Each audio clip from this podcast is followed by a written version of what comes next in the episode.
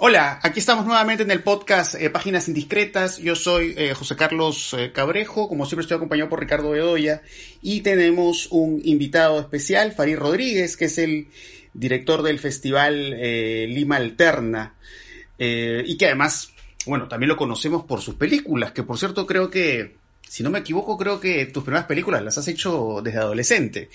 películas, por, por, ah, por, cierto, muy muy interesantes, eh, propuestas eh, bastante arriesgadas. Y bueno, y ahora, bueno, vemos a Farid ya en otra faceta. Eh, y un poco la luz de lo que ha sido también ciertos festivales que de pronto pues ya no están y que han sido muy importantes, digamos, a la hora de ver un cine de autor, vamos a decir, mucho más arriesgado, ¿no? Pienso, por supuesto, en el Festival Lima Independiente. Así que realmente es, es eh, fantástico, ¿no? Saber que viene, esta primera edición de Lima Alterna. Y, bueno, la primera pregunta que te haría Farid es eh, cómo surgió esta propuesta, cómo surgió esta idea y finalmente cómo has podido eh, llegar a la concreción de esta, esta primera edición que empieza en unos días. Hola José Carlos, bueno, gracias por la invitación. Eh, el asunto de Lima Alterna, bueno, nace a raíz que se cierra Lima Independiente. Yo fui programador allí cuatro años, desde la edición del 2015 al 2018. Y había un grupo de amigos que no querían, bueno, yo tampoco quería que se pierda un espacio de exhibición de esas características, pero queríamos hacer algo, digamos que no sea un calco. Lo fui pensando, lo fui planteando, en un momento no era muy seguro si se iba a hacer o no, hasta que en verano, bueno, se hicieron las gestiones, en ese entonces pensando que iba a ser un festival presencial, conseguimos algunas sedes, habían algunas películas ya invitadas desde antes del anuncio del festival, que eran muy poquitas, pero habían unas tres y con eso lanzamos el festival y la convocatoria. Eso básicamente porque creemos que hacen falta espacios de exhibición de películas más alternativas y en este caso nos interesaba un poco darle más espacio a películas que se reconocen un poco más como películas de ficción y también experimental porque creemos que ya está bien cubierta en la propuesta de documentales dentro de todas sus variantes. Entonces más o menos esa fue la idea, ¿no? Además de intentar también darle una variedad geográfica que no encontramos en otro festival. Eh, al menos en Lima. Eh, Farid, eh, viendo, las, eh, viendo las secciones, vemos que hay una competencia internacional, hay una competencia iberoamericana, hay una competencia peruana, hay competencia internacional de cortos, hay una competencia peruana de cortos. Luego hay, mm, digamos, otro tipo de secciones, ¿no? Que van mostrando otras películas. Bueno, ¿cuáles son los criterios para, para digamos, eh, colocar las películas, para seleccionarlas, para ubicarlas en las secciones? ¿Qué es lo que diferencia, por ejemplo, insignias de puentes y puentes de la competencia internacional, en fin? El asunto de las competencias, bueno, siempre puede ser muy relativo, ¿no? Hay gente que va a pensar que una película que no compite pudo estar compitiendo y viceversa. Pero digamos que en el asunto de las competencias lo que se buscaba era películas que se diferencien sobre todo de, del territorio donde pertenecen, no necesariamente solo su propio país, sino incluso su continente, como creo que es el caso de, de Ya no estoy aquí, que es un caso especial, porque luego de ser invitada, pues la compró Netflix y como el festival iba a ser presencial y incluso iba a venir el, cineasta, pues quedamos en que igual la película quedaba para ser proyectada. Y lo que encuentro en esa película, como en varias otras, es que, o se diferencian mucho de, tanto en forma como en, en, la manera en cómo pueden de pronto representar un colectivo se diferencian mucho del, del, común denominador. En el caso de esta peli mexicana, no es el típico latinoamericanismo donde se explota el lado marginal de los personajes y no se le da un matiz poco usual, creo yo, en el cine en el cine latino en general, donde se explotan tanto los temas sociales de guerras internas o, o terrorismo o narcotráfico. Entonces, en los otros casos también intentamos buscar películas que en su mayoría zafen un poco de, de esa mirada complaciente, un poco más vendible incluso quizás para, para el público europeo, y que también estén muy interesadas en, en crear o intentar proponer un, lenguaje propio, que tengan una preocupación estética que resulta interesante y relativamente refrescante a nivel general, ¿no? Y ponerlos en la en las competencias, tanto en la internacional, en la iberoamericana y en la internacional de cortos, que es donde tenemos más variedad, también nos interesaba que, que haya incluso cortos de género, que creemos que en este tipo de festivales que se les pone la chapa de arriesgados o, o vanguardistas, siempre hacen falta pelis de género en competencia, porque quizás se, se les menosprecia un poco por su propia, o sea, porque son justamente de género, sean de terror o thrillers, cuando también hay muchas obras que tienen preocupaciones estéticas, además de ser de género, ¿no? Entonces, en el caso de los cortos fue un criterio un poco más amplio, porque también hay más opciones y es menos complicado también en el, asunto económico con el tema de pagar fees. Una película de género, así sea independiente, un largometraje es muy complicado de, de, conseguirlo sin fee o con un fee relativamente pagable para un festival de las características de Lima Alterna o, en general los festivales chiquitos que hay en Perú. Eh, Farid, eh, hay, bueno, está esta competencia, no, las distintas secciones de competencia, pero hay algo que me llama la atención de alguna de las secciones del festival, que es esta sección llamada Indie Peruano en dos décadas, ¿no? que hace un recorrido por eh, películas que principalmente son películas pues que, digamos, salvo algunas excepciones, han huido de lo que suele verse cine peruano en la cartelera comercial. Eh, y bueno, bueno, El Limpiador sí estuvo, por ejemplo, pero hay otras películas curiosas acá, como por ejemplo Justicia Santa de Héctor Marreros, o esta película que se vio en su época y después ya no se pudo volver a ver, que es esta película La amenaza del helado de Fernando Gutiérrez, que es, recuerdo que tengo esa película, es que es una película delirante, imaginativa, muy fiel además al, universo plástico de, su creador. ¿Cómo poco surgió esta idea y cómo, cómo así se dio la, selección de estas películas en, esta sección en particular? Bueno, queríamos que el festival tenga una representación amplia en el, eh, peruana también y creímos que esta sección podía de cierta manera funcionar como lo que el festival defiende respecto al cine peruano dentro de todas sus variantes.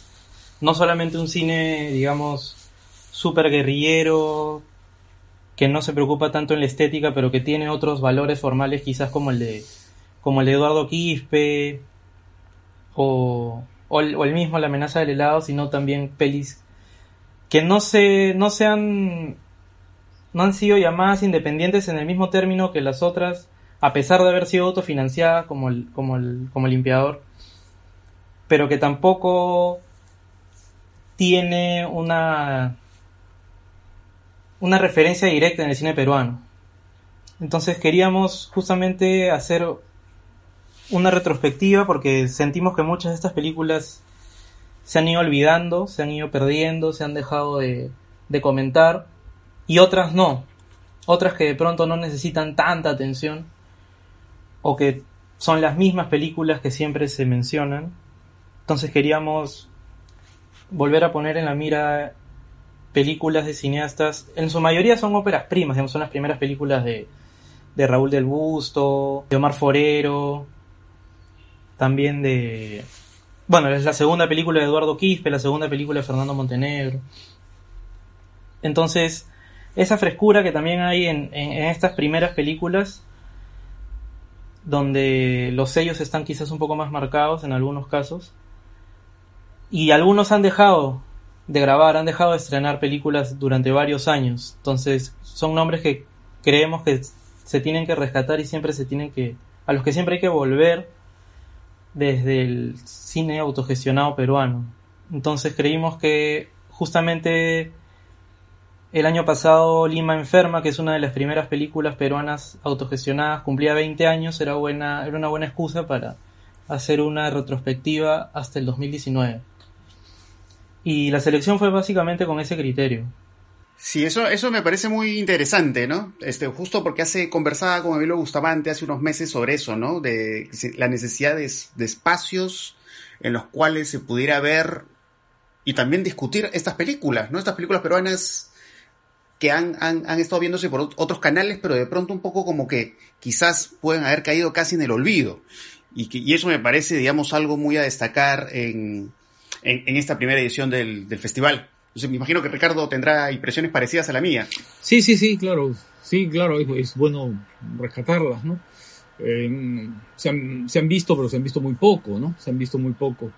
Y y se siguen haciendo además películas en ese estilo y en esa línea y en esa, ¿no? Con esa voluntad, digamos. Yo quería preguntarte, Farid, em, eh, por la financiación. ¿Cómo armar una cosa así? ¿No? Em, tú has dicho que ha habido problemas con, el pago de los fees y qué sé yo. Eh, sin embargo, cuando vemos la, la, programación, vemos que hay muchísimas películas, ¿no? Si contamos, yo diría que hay como 100 o no sé, cerca 100, ¿no? Hay entre cortos 127. 127. ¿no? Entonces, ¿cómo financiar esto? ¿Cómo armar? ¿Cómo, ¿Cómo lo hicieron? Bueno, ha sido básicamente con la buena voluntad de todos los cineastas seleccionados.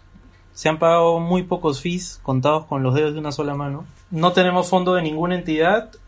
Pedimos algunos apoyos antes de la pandemia a algunas embajadas, a algunos centros culturales que estuvieron de cierta manera avanzadas hasta que, bueno, empezó la cuarentena y ya dejaron de responder y no obtuvimos ninguno.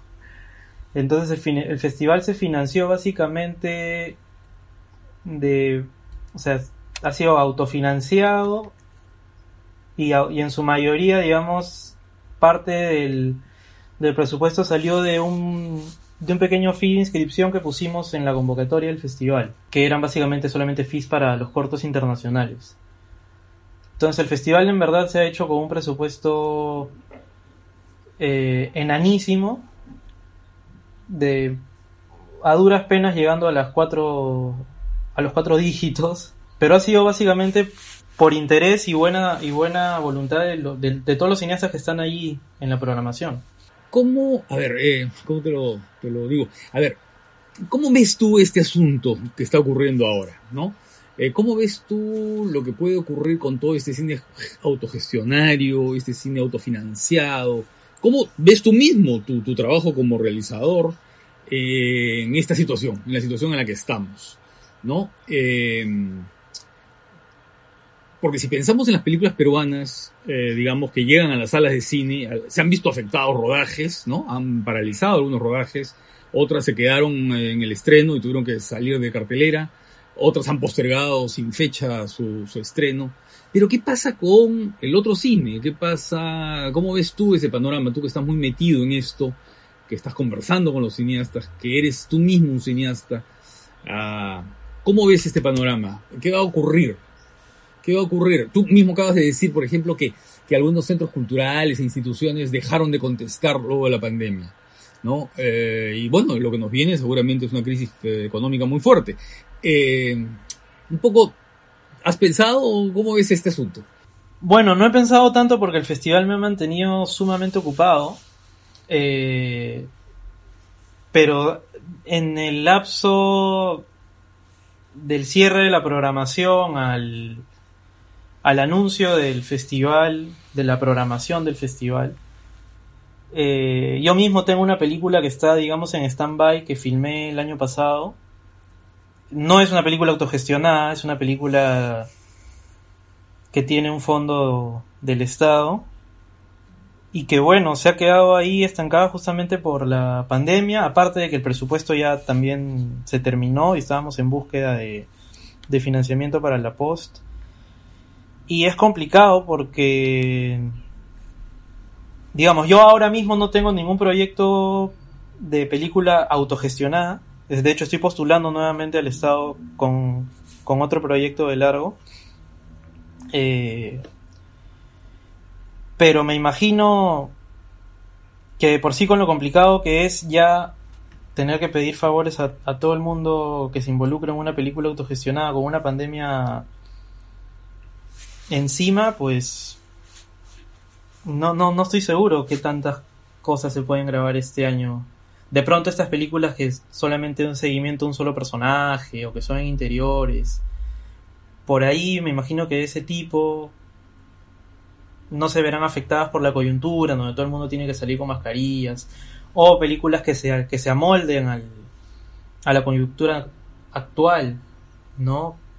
Que las utilicen de, de distintas maneras, ¿no? Dándose libertades creativas. Pero sí sé que varios cineastas que tienen cierto financiamiento mediano, pues tienen los rodajes parados, ¿no? Desde marzo. Y la verdad es que no saben cuándo van a volver. Entonces ahorita todavía se sigue en, un, en una época de incertidumbre. O sea, no, no se sabe cuándo se va a volver a, a rodar, no se sabe cuándo se va a volver a, a postproducir, aunque sí he visto que algunas películas se están postproduciendo de manera remota, quizás es un poco menos complicado. Pero ahora que están por darse los nuevos ganadores de este año de los concursos, mm, me imagino que se tendrán que, que- implementar todas estas medidas sanitarias a los rodajes. No, no encuentro, no encuentro otra forma. Lo cual hace que obviamente los presupuestos se, se eleven. Igual el tema de los festivales, yo creo que este año definitivamente no va a haber ningún festival presencial. Incluso habría que preguntarse si es que el próximo año habrá. No, no, o no, no, lo sabemos. Pero yo sigo sintiendo de que es una época de incerti- de incertidumbre, ¿no? Sé cuál sería la solución ahora, ni, ni a corto plazo.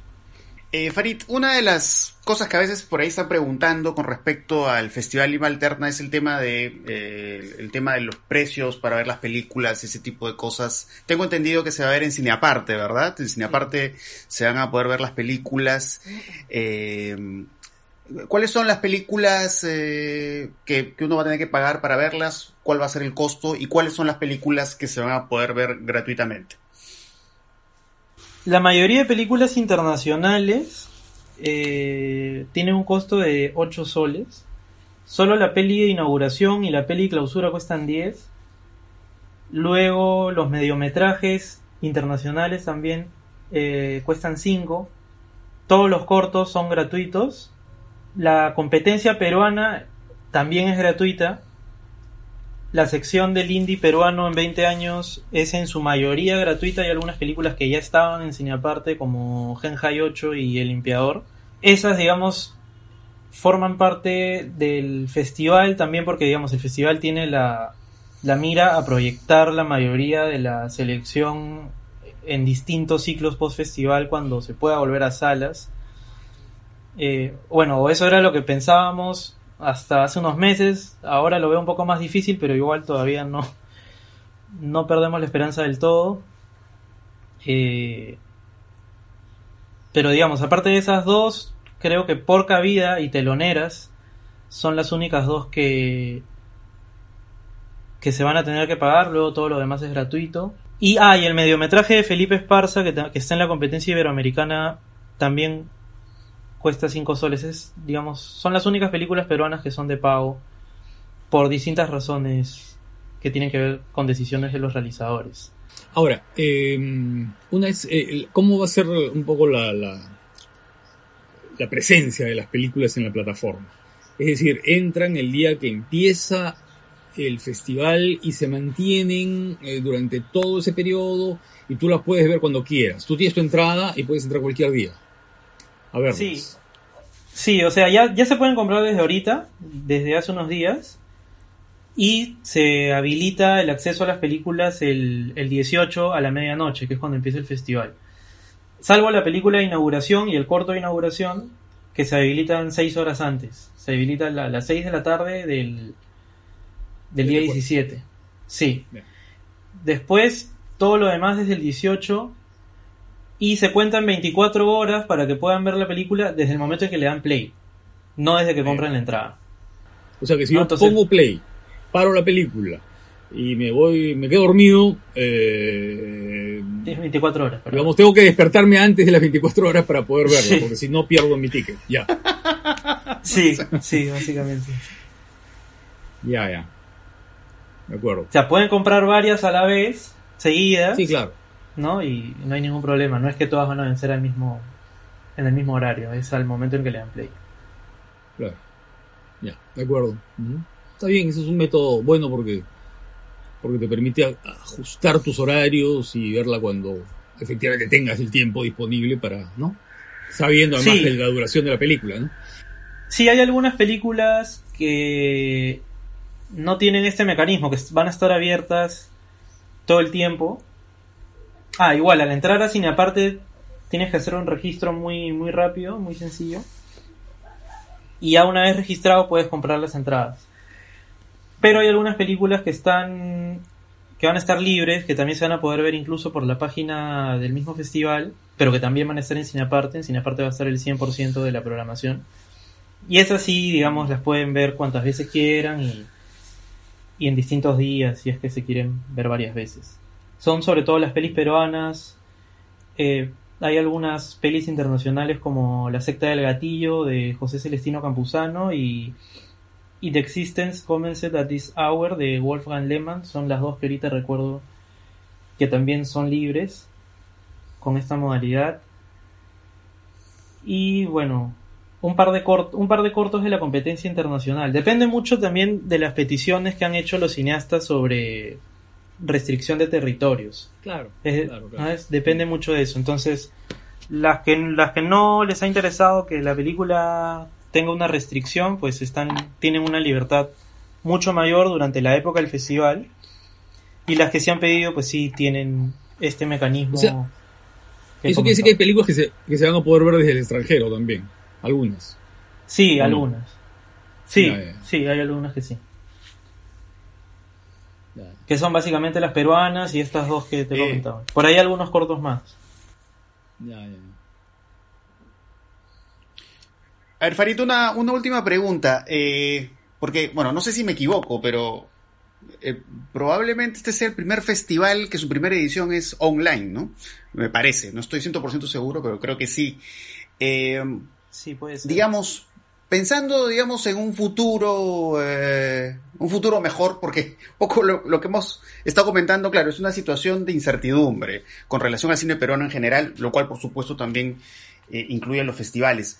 Pero digamos, pensando en, un futuro propicio en el cual no tengamos que usar mascarillas y podamos estar en una sala de cine, digamos, ¿cómo ves eh, la posibilidad que eventualmente el festival pueda eh, desarrollarse, digamos, de modo presencial, ¿no? En centros culturales, y espacios de ese tipo. O de las dos formas. O prefieres, o, tú crees que, o, de las dos formas tal vez poco cómo has pensado el futuro, ¿no?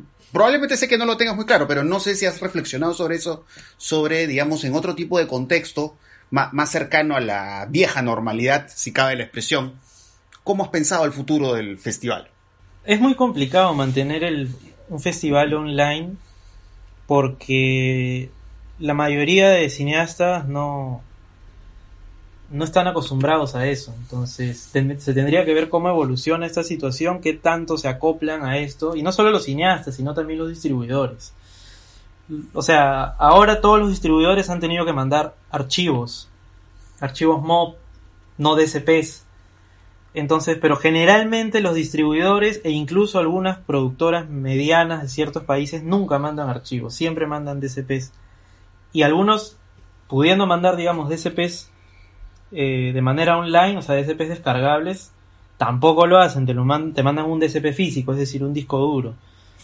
Entonces, que tendría, tendríamos que erradicar básicamente los envíos físicos y el DCP para que un, para que un festival, no un DCP, sino, digamos, el DCP en físico, para que un festival pueda ser online.